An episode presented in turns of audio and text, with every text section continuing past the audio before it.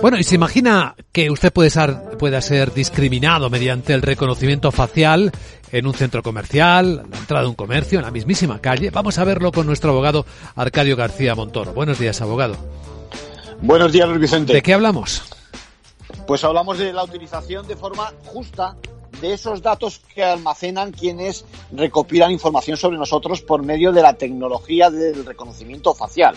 Para empezar, nos preguntamos si realmente alguien tiene derecho a recoger esa información, que incluye desde el color de nuestra piel, el estado de salud y por el camino el sexo, la raza, el origen étnico.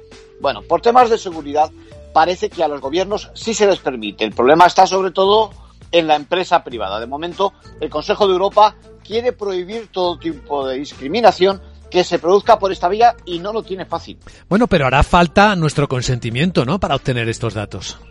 Pues así debería ser, pero puede haber situaciones donde de una forma casi automática nos podamos ver forzados a darlo. Pongo un ejemplo, durante una entrevista de trabajo.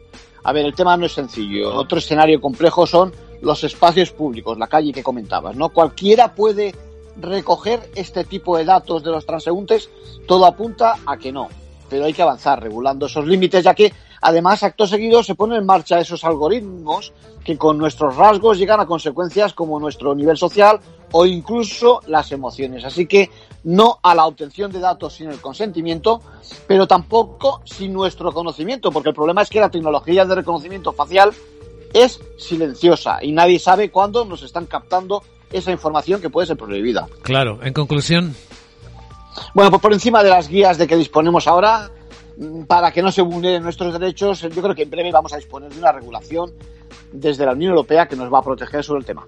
Gracias, abogado.